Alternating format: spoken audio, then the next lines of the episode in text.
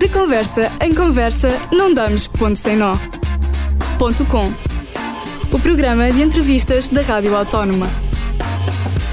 Ora viva! O meu convidado de hoje tem uma biografia extensa, isto porque trabalhou para todos, ou vá, quase todos, os órgãos de comunicação social. Trabalhou no DN, na Bola, no Record, no Jogo, TVI, CMTV, RTP, SIC, passou pela TSF, também trabalhou na Rádio Comercial, são muitos. Mas se falei de jornais desportivos, é certo que o meu convidado é jornalista desportivo. Falo de José Manuel Freitas, tem mais de 40 anos de carreira. O jornalista e comentador desportivo vai estar à conversa comigo. Nunca revelou qual é o seu clube de futebol e é como um tio, ou pelo menos é tido como tio de muitos jovens jornalistas, mas é ele que vai explicar o porquê de ser o tio do jornal A Bola, por exemplo, nesta entrevista que começa agora. Deixe-me para já agradecer-lhe por, por ter aceito uh, perder aqui algum tempinho para, para poder não, falar comigo. Não vou perder tempo nenhum. Espero, espero, vou tentar que, que não. Uh, José Manuel Freitas, um, começando esta, esta entrevista, seja bem-vindo. Um, eu, na preparação para esta entrevista, não pude deixar de fazer a primeira pergunta que lhe vou fazer, até por aquilo que fui um bocadinho estudando. Você uh, é neto de Amadeu de Freitas, sobrinho neto de José Freitas e filho de Amadeu José Freitas. Era, era inevitável ser jornalista? Bom, desde já obrigado pelo convite, é um gosto estar aqui a conversar consigo e eventualmente para, para, para futuros jornalistas. Eh, não era inevitável, mas era, era, era o que estava mais ou menos escrito nas nuvens. Eh, eu um, sempre admiti a possibilidade de poder ent entrar neste mundo. Uh, devo confessar que quem, quem me alert, alertou para, para essa possibilidade, para dar uma determinada continuidade uh, à raiz da família no, no plano do jornalismo, até foi a minha mãe, a minha falecida mãe. A verdade é que hoje, chegando aqui, uh, 45 anos depois de, uh, do primeiro dia em que vi uma peça assinada por mim surgir num jornal, acho que não tenho deixado a família mal vista. E 45 anos depois, um, o que é que surgiu primeiro? O gosto pelo jornalismo ou pelo desporto? Pelo desporto, completamente e claramente pelo desporto, porque uh, eu, eu no, eh, parte da minha adolescência foi passada em Angola, uh, nós estamos a falar da, da década de 70, uh, não havia televisão nessa antiga colónia portuguesa, a solução ali era ou ir ao cinema para os mais jovens, ou ir ao cinema ou praticar desporto ou ver desporto, e então esse gosto pelo desporto aumentou, passou do futebol para os desportos de pavilhão, particularmente para os desportos ao ar livre, por, por força do clima.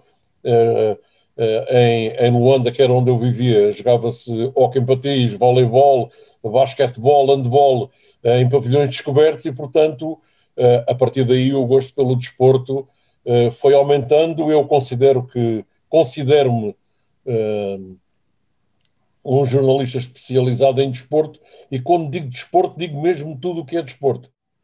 E um, quando começou uh, no jornalismo desportivo, imaginava que faria seis campeonatos do mundo, quatro campeonatos da Europa, Jogos Olímpicos, como por exemplo de 84?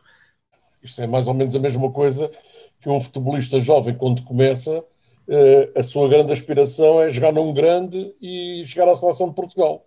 É evidente que no início da carreira uh, todos os sonhos são possíveis.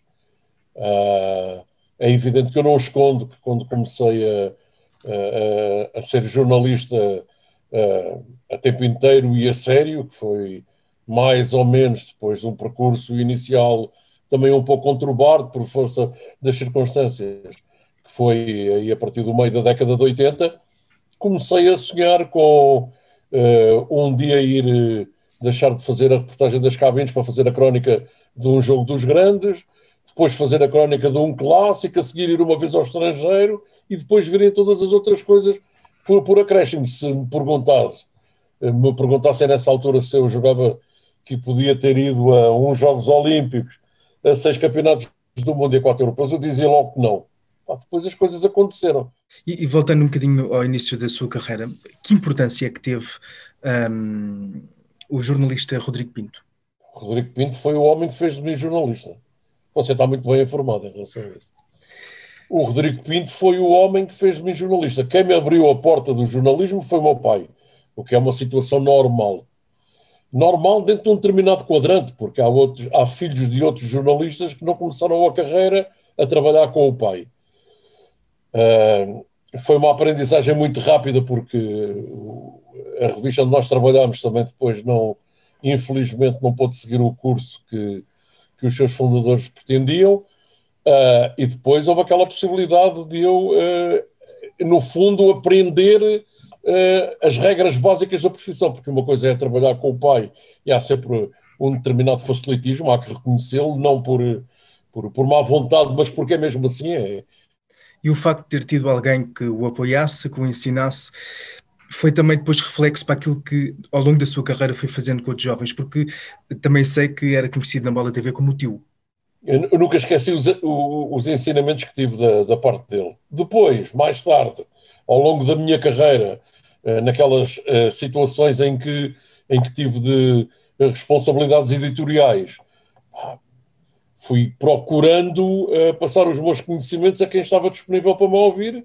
Eu hoje vejo muita gente que continua a ter por mim uma grande consideração, eh, uma grande amizade, reconhecem que, que eu os ajudei bastante. Na Bola TV era uma coisa um pouco uh, diferente, não que, uh, a minha experiência era-lhes transmitida àquela gente toda, que hoje estão, a maior parte do, dos jornalistas com quem eu convivi na Bola TV, a esmagadora maioria, estão todos nas melhores televisões portuguesas, todos, na RTP, na SIC, na, na, na na, na, na, Sport TV, eh, na TVI, muita gente que se cruzou comigo, na Eleven, eh, com quem eu tive uma grande relação. A, a, minha, a minha proximidade com eles era mais no sentido de, de os incentivar e lhes dizer que isto é preciso ser rigoroso, é preciso cumprir horários, é preciso não ter horários, se for preciso trabalhar 20 horas, vocês têm de se esforçar, porque estão à espera de fazer do jornalismo uma espécie de do, de, do, do comum cidadão que trabalha numa,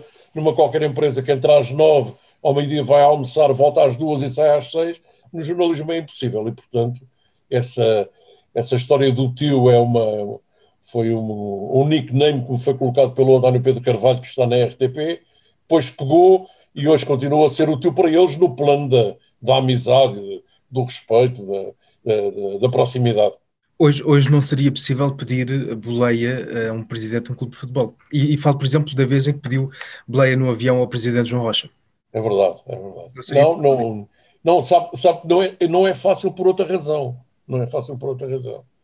O Sr. João Rocha, que foi um, ehm, dos dirigentes do desporto português com quem eu uh, até tive alguns problemas porque eu, eh, eu fiz grande parte da minha vida a, eh, a fazer notícias do Sporting. Uma vez por decisão dele, por causa de uma notícia que saiu no jornal onde eu trabalhava, fui proibido de entrar em Alvalade. Portanto, veja bem, a posteriori houve essa história da boleia e ele não se importou. Tinha uma característica uh, muito particular, é que lá pelo facto de ter dado boleia, eu não lhe fiquei a dever nada. Como é que se mantém esse espírito livre e de absoluta isenção num espaço que muitas vezes é uh, algo tóxico, que é o comentário desportivo na televisão? É uma, é uma forma de estar na vida, é uma forma de, de olhar para a profissão e perceber que para se sobreviver uh, neste, neste mundo complicado do desporto não é preciso ser subserviente, não é preciso estar sempre a vergar uh, a coluna, não é, não é necessário que para se ter uma notícia nos tenhamos de hipotecar. Eu tenho para mim esse perfil. Isso, isso não é um problema português, ou seja, noutros países não é possível dizer-se que clube é que é, é. tem hipotecar a liberdade, a consciência e a isenção? É realmente um problema português, fruto da, da mesquinhez que nós somos enquanto sociedade uh, e da, daquela ideia peregrina de que o meu vizinho uh, não pode ter o, o, Mercedes, eu é que tenho que ter dois, e esta história desta hipocrisia e desta. Porque depois é, acontecem, é, há, há, muitos fatores do dia a dia que contribuem para isso. Nós vemos, por exemplo, só, só é, para, para tentar situar a minha ideia, eu, eu, eu, eu custa-me a aceitar que presidentes de clubes se insultem com alguma frequência e que depois que só porque o futebol, a máquina do futebol, a indústria do futebol precisa de uma determinada união, se sentem todos à mesa e, e, estejam a tentar resolver os problemas do futebol. E no restaurante é conversa... Diga? E num restaurante de leitões, num restaurante Isto para mim é a conversa da treta. Isto para mim é a conversa da treta. Porque quando a bola voltar a rolar e um dos clubes, seja ele qual for, for beneficiado ou prejudicado pela arbitragem, o contrário, já sabemos o que é que vai acontecer. E depois vão chamar bandidos uns aos outros e vão chamar eh, eh, vendilhões e hipócritas, mentirosos, que é o que é normal. E, portanto, eu tenho muita dificuldade em conviver com isto, a sério. Eu, quando estou de relações cortadas com uma pessoa, estou. Mas o mundo do futebol não tem aqui uh, um, um lado de alguma, para além de alguma crispação, alguma impunidade. Por exemplo, como é que você vê imagens daquelas que aconteceram um dia depois da comemoração do 25 de Abril, foi no dia 26, de um repórter da TVI a ser agredido à porta de um estádio de futebol? Há, há, há uma, uma relação de há um certo, há um, não é bem um certo, há, há, parece institucionalizado que o mundo do futebol quer viver numa bolha.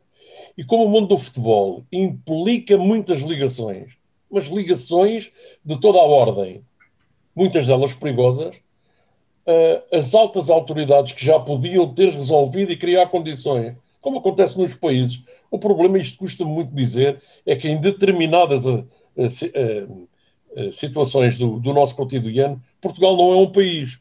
Porque se fosse, já tinha muitas coisas resolvidas, a vários níveis.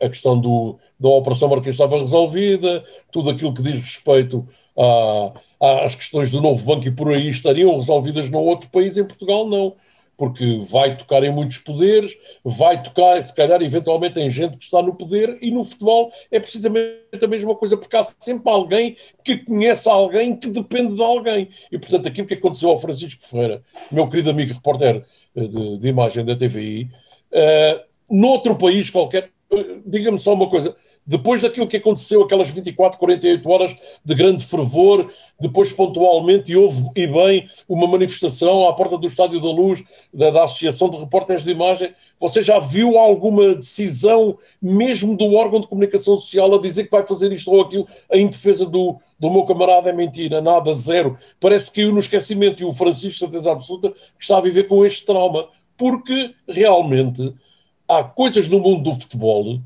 que têm um poder acima do poder. E como quem manda tem muita dificuldade em romper eh, com, com, com esses poderes que estão institucionalizados, o futebol, o futebol passa por ser um mundo que vive na impunidade. Não é bem assim, não é bem assim, mas quando acontecem estas situações complicadas, indiscutivelmente está no mundo à parte. Então, exatamente por essa espinha dorsal que diz ter, por essa isenção, é inevitável eu fazer-lhe esta, esta pergunta porque me surgiu. Um, escreveu até há pouco tempo para o jornal uh, O Jogo e escreveu na, na sua rede social uh, que escrevia aquilo que bem entendia, que não se dava com magnatas que transformam chouriços, com CH, em chouriços com X. Escreve desta forma. Se quiser responder-me, o que é que quis dizer com, com esta frase?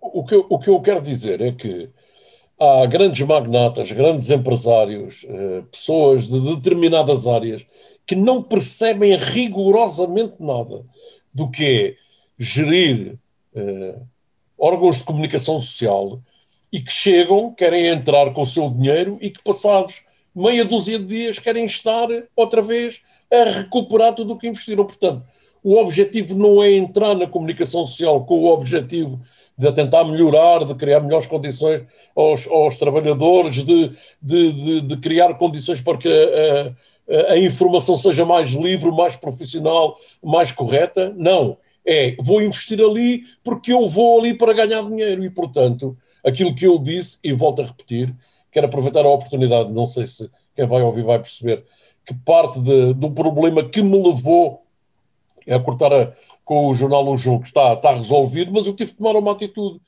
E o que é que falta fazer em mais de quatro décadas de jornalismo? Acho que já não me falta fazer nada.